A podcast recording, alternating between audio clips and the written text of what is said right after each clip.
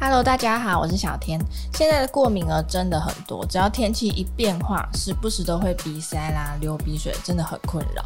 不过呢，长期鼻过敏，诶，竟然跟慢性病有关系，大家也会担心鼻塞到底会不会是癌症的征兆啊？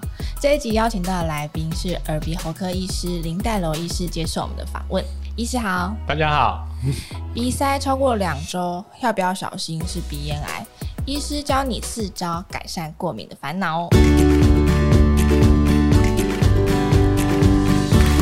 医师，我们平常鼻塞啊、流鼻涕，其实还蛮常见的。嗯，我们要怎么样分辨这个是单纯的鼻子过敏，还是其实已经是鼻窦炎的状况啊？嗯，一般来说啊，鼻子过敏啊是一个长期鼻黏膜的发炎症状啊。啊，比如说鼻塞啊、打喷嚏、流鼻水都是非常常见的症状。嗯，这有时候它只是会好好坏坏，然后有时候比较严重，有时候比较轻微。如果是像是鼻窦炎来说的话，它会有其他更明显的症状。就除了当然我们前面提到的鼻塞、流鼻水这些都有，它会特别出现，就像是黄绿的浓鼻涕啊。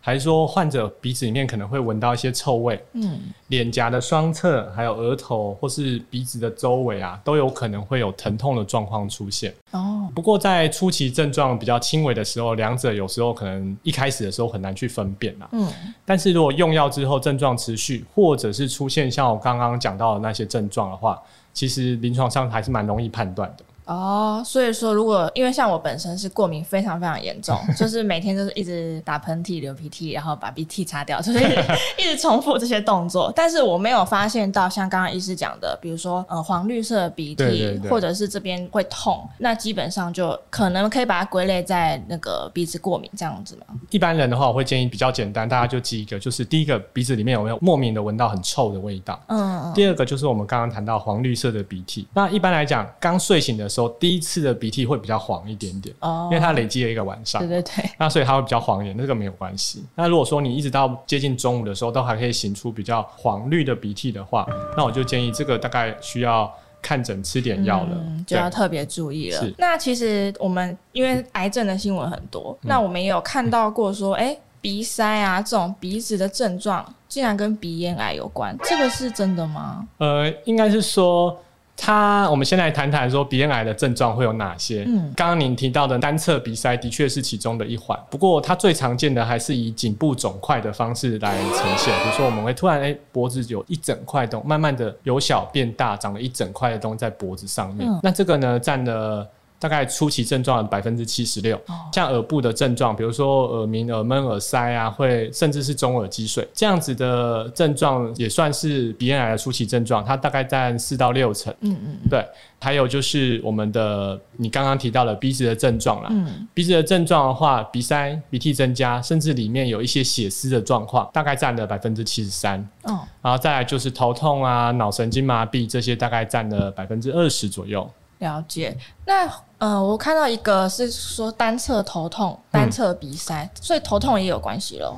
呃，应该是说，呃，鼻咽是我们在鼻子的最深处的位置，就像我们最最近大家常快塞嘛，快塞的部分其实是要戳到鼻咽的位置。啊，嗯，因为它叫鼻咽快塞。对对对，它在那个里面是非常接近我们脑子正中心的地方，嗯，所以说在那个地方如果有肿瘤或者发炎的状况，的确会比较有出现头痛。那因为鼻咽癌长的话，通常会长在左边或右边，比较偏左右，它会有个左右的状况。嗯，单侧的深处头痛的确算是一个症状啦，但是比较难透过这样的方式去找到鼻咽癌是比较少的。了解，所以其实如果有这些警讯的话，就还是找医生，让医生帮我们安排检查。如果说这些症状如果持续的比较久，比如说我们讲说三天到一个礼拜都一直没有改善的话，嗯，建议找医师评估，可以的话就可以帮他做个鼻咽内视镜，就看一下，其实就会知道说他到底有没有这样的情况了。那通常这个鼻咽癌它到底是有哪些的诱发的原因呢？鼻咽癌的诱发原因的话，大概可以分成几个，第一个是我们讲。遗传嘛，如果说是基因遗传状况下一等亲，就是比如说父亲、母亲，呃，比如说有一个人他有鼻咽癌，得了鼻咽癌了，嗯，那我们通常就会建议他的小孩，哦、因为他是一等亲嘛，他的小孩满十八岁之后呢，就建议至少每年做一次鼻咽内视镜。嗯，那我们如果说在一开始能够尽早的发现，那鼻咽癌的治疗效果是非常非常的好。哦。所以就会这样子的建议他去做。他的得到鼻咽癌其实是的确比人家高很多嘛。那第二个是饮食的习惯，呃，腌制的食物里面有常常含有一些亚硝胺酸之类的致癌物质。那像香肠、火腿这些东西，如果说有都有稍微添加的话，有可能会产生这样的状况。还有一些腌菜啊，也都会有类似的物质。再来第三个比较更是它的原因的，叫做 EBV 的 virus。那这个 EBV virus 呢，是在中国东南沿海一带，包括台湾、香港、东南亚各国，吼，都还蛮广泛流行的一个病毒。这个病毒里面有一些致癌的因子，很容易就是会造成鼻咽癌的状况。那医师，我们再回过头来讲这个、嗯、呃，有鼻塞啊、鼻涕这样子的问题。嗯、那假如说呃，因为我们知道说，如果我们要治好这个过敏性鼻炎，它需要一段很长的时间嘛，因为它是应该是个长期抗战才对。是。那通常医师会呃建议我们说，如果长时间没有改善的话，要注意些什么？呃，过敏性鼻炎啊，本身来讲应该算是一种过敏性的体质引发的一个鼻部的免疫过敏反应。嗯，那导致说我们常常会就会像你讲到那些讨厌的症状啊，打喷嚏、流鼻水、鼻塞这些情况。呃，要注意哪些比较重要？第一个我们会讲说是以小朋友而言，以幼童而言的话，比较常伴随的是像注意力不集中或者是黑眼圈。黑眼圈的话是因为过敏引起的色素沉淀。哦，对对对。那再来另外一种。过敏的小朋友比较有可能出现比较讨厌的状况，叫做腺样体的肿大。那这个腺样体的肿大会影响什么？它会第一个影响他的脸型发育。哦，怎么样影响？就是他会看起来有点颧骨会比较高啊，然后鼻子会有点，这个有点难去想象。大家可以 Google 一下，叫做腺样体脸。不过就是画面不太好看，所以大家要自己评估一下。嘿，哦，那腺样体脸就是那看起来的话，脸型整个会受到影响，其实会比较不好看。所以如果小朋友有过敏的话，其实我觉得还是要。稍微注意一下这个部分，因为万一你长大之后，你还要帮他准备一笔钱去整容，这样也太好了，对不对？那这个就可以从小的时候就是先帮他注意好，避免说引起这个腺样体脸的状况。嗯，那再来就是说，可能会因为鼻塞的状况引起一些轻度的睡眠呼吸中止的情形，那对小朋友精神啊、发育啊，其实都会有稍微有一些影响。那对于成人而言的话，成人而言的话，就是呃，鼻塞的状况会加重他的睡眠呼吸中止症。嗯、那睡眠呼吸中止症其实会引起一些很多一些心血管的慢性疾病。再来的话，就是鼻过敏者啊，他的鼻道分泌物、呼吸道的分泌物比较多，那常常就是会觉得，哎、欸，喉咙会常常有一些异物感。那加上大家最近又都比较忙碌啊，胃食道逆流的状况，再加上鼻水的倒流，其实会很不舒服，你就觉得喉咙一直有东西，然后会觉得非常的不舒服。再来的话，则是说过敏的疾病啊，可能会引起一些鼻息肉的产生。那这个进一步就有可能会引发一些鼻窦炎啊，还是嗅觉异常的可能性。医师，您刚刚有提到说它跟血管的慢性疾病有关，我想这个我们的读者跟观众可能会特别在意，可不可以请医师帮我们补充一下是什么样的血管疾病啊？哦，应该是这样讲，是透过了过敏，然后造成严重的鼻塞，而引起说比较容易会有睡眠呼吸中止症的状况。嗯，那因为睡眠呼吸中止症，它是一个就像是你在晚上睡觉的时候一直没有好好呼吸，一直是一直憋气。嗯，你能想象吗？就是你一直憋气，然后睡着。然后憋到受不了的时候，突然就，哎、欸，对对对，对，然后这样吸了一口气，所以身体保持在一个相对上是有点缺氧的状况。嗯，这样子的话，其实会心血管的表皮啊，它因为氧合不够的状况上，就会有产生一些血管性的问题。哦，也是说，为什么睡眠呼吸中止跟一些高血压啊，还是说一些像是周遭动脉硬化这些类型的血管疾病会有相关？总而言之，就是它会伤害到血管。对对对，它主要是透过就是因为你睡眠呼吸中止的状况去伤害到它。嗯，所以如果有这类型的疾病的人，其实本来就要多注意的。嗯，那再来我们就要谈一下，到底要怎么样改善？因为我们知道，其实改善的方式一定有分很多啊，比如说药物啊、手术，或者是甚至生活习惯。可以请医师帮我们介绍一下。改善鼻过敏，这也是大家一直在追求的事情。嗯、不过，因为它真的很麻烦，因为它是个过敏体质，我们讲过，就是我们很难去调整体质。当然，有人会说试试看，呃，中益生菌嘛，或者说。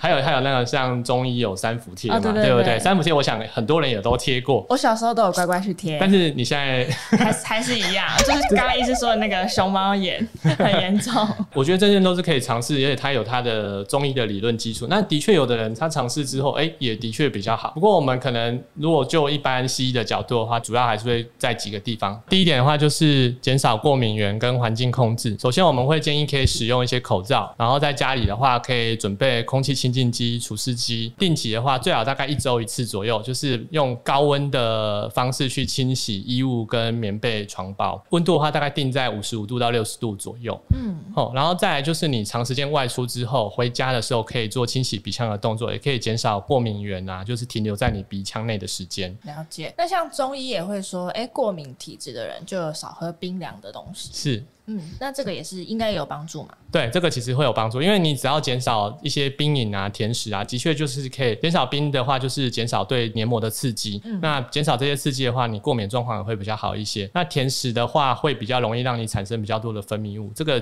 尽量减少来讲也是有帮助。那再来就是我们可以就是稍微让自己的免疫力稍微再更好一点，比如说你可以去做规律的运动，还是说你可以服用一些相对应的益生菌种，也可以让你的过敏体质能够稍微得到改善。再来第三件事就是。我们开始谈到我们诶、欸、医生最常使用的药物了。嗯，口服药物的话，大概就是很严重的患者，我们在短期的时候会给他使用一些类固醇，在短期使用就可以了。短期使用，然后之后再用一些抗组织胺啊，或者是说鼻喷剂去作为控制。另外一种比较目前有一些比较特殊的药物治疗，像是说我们叫做减敏治疗？减敏治疗我不知道大家对这个状况熟不熟悉？像我自己以前小时候啊，也是因为气喘的关系啊，去打了很多那种减敏治疗。以前的话都是要。打在皮下，嗯，就是一个礼拜要去打一针，就是一个，我都自己都觉得，目前自己觉得自己蛮厉害，就是一个小学大概两三四年级，就每个礼拜去戳一针哦、喔，那很辛苦哎。对啊，我也觉得那时候还蛮乖的，就真的是给他就这样搓搓搓，然后搓一针，然后也没有哭这样子。现在有一些小朋友，我们看到小朋友，他其实当光打针就会一直哭一直哭，对啊，对啊。然后那个时候是每个礼拜要去戳一针，就是他利用一些少量的过敏原，让身体去的免疫力去认识它，跟它熟悉之后，就不会产生这么大的反应。这个。状况目前也还是有在做，不过近年来啊，就是有提出说有一些是用口服的方式，不过它只针对是那个尘螨这类的过敏源为主。哦，哦，那治疗上面也是要就是在至少要在诊所或是医院啊才能够执行这样的部分。那口服的话是比较好像这两类型大部分还是以自费为主啦。嗯，了解。医师，您刚刚提到的那个口服药物，嗯，有有谈到类固醇，是是是，大家其实会有点担心。对，其实这个是很多家长都会担心的事情，包括我们用鼻子喷剂的类固醇，家长都非常的担心。嗯，那其实说实在的。短期的使用类固醇，基本上对一个正常的个体不会产生太大的副作用。Oh. 那除非他当然是特殊人士，但是短期使用大部分也没有什么关系。只是说你可能要吃大量的类固醇，跟长期至少是三个月以上的状况上，才会产生大家想象中的那些类固醇的副作用，比如说什么月亮脸啊、水牛肩啊，还是说免疫抑制啊。听说那个浮肿会很严重，所以大家也会担心。不过因为类固醇的确会让你的食欲好一点。哦，所以这个时候大家要克制一下自己的饮食，这样子。哎，不过我们都还是会跟患者解释这个部分，就是说，哎，请他要注意这个状况。嗯，但是因为他用下去的时候效果其实蛮好的，患者在缓解之后，我们立刻换成非类固醇型的药物来讲，就会对他的症状改善很多。嗯，再来一个是也帮忙澄清一下，就是鼻腔内的类固醇基本上就算你用一两年都不会产生任何你们想象中的。啊，你说那个鼻喷剂？对对对，鼻喷剂其实非常安全，两岁以上的小朋友就可以用。嗯，喷完之后，我从小用到大。其实认真喷控制的效果其实也还蛮好的。对啊，不过初期它一开始使用的时候，效果可能不会那么理想，都要用一段时间。对对对，要用一段时间。对啊，那个你就算整罐喝下去啊，也不会有什么明显副作用，因为它不会吸收。哦、好，那我其实之前也有查过啊，如果你真的鼻塞太严重，是不是手术的方式其实是可以一劳永逸啊？呃，手术的方式的话，哎、欸。应该是这样讲，过敏性鼻炎引起的鼻塞，鼻塞是本身可以处理的，就是真的很严重，我们就是做手术把，嗯、因为有可能会伴随一些鼻中隔弯曲的情况，嗯，所以我们把鼻中隔矫正变成直的，那再把两侧的下鼻甲会比较容易造成阻塞的部分，我们做局部的修剪或是剪除，就可以让鼻子比较通，鼻塞就可以得到一个很好的缓解。嗯，那如果说比较轻微的人，或者是说他只是说他只是常常就是一直打喷嚏、流鼻水。那这类型的患者啦，则可以考虑，比如说像是下鼻甲的无线射频消融手术，把下鼻甲的那个黏膜组织啊减少一些，就可以让你的流鼻水的状况可以控制一部分。另外一个是鼻雷射的疗程，你也可以透过鼻雷射去减缓我们的下鼻甲的血流的状况。让他的症状也可以得到局部的改善。嗯嗯，那如果今天他是已经是鼻窦炎呢？他的治疗方式又有哪些？哦，鼻窦炎的话，我们会根据它的病程去做一个分类。嗯，比如说叫做急性、亚急性跟慢性。哦，大概就是四周内的话，我们就叫它急性；那如果三个月以上，我们就叫慢性；中间就叫它亚急性。嗯，大多数的状况，我们都会使用抗生素作为治疗。抗生素治疗一段时间，如果患者好了，那就没关系。但是如果这个患者我们后来治疗一段时间，发现诶他还是有反复发作，那也有发现他可能是单侧性的，或者是严重双侧鼻窦炎，加上有很多的鼻息肉的患者的话。就建议使用内视镜的手术，嗯，去把像是鼻息肉拿掉啊，还是说把那个鼻窦的开口，如果说塞住，就把它打开，并且整个去做一个清洗的状况，那患者其实很快就会复原。当然，做内视镜手术还有另外一个重点，就是说我们会去探查说里面有没有长一些鼻窦肿瘤，因为肿瘤的话常常就是会挡住鼻窦的开口，而产生这些发炎性的反应嘛。所以在做这些内视镜也可以去观察说有没有这样肿瘤的状况。那如果有的话，也是要及早治疗。总而言之，你如果有这些问题的话，还是就找医生寻求专业的建议，那配合医师规划的这个治疗方式。那如果要想要远离鼻子过敏的话，不外乎也就是呃改善环境让你过敏的因子，然后增强自己的免疫力，其实是可以有效的舒缓、减少你这个鼻子不适的状况发生的。那今天我们谢谢医师来接受我们的访问，谢谢医师。对，谢谢。那节目我们就下次再见喽，拜拜。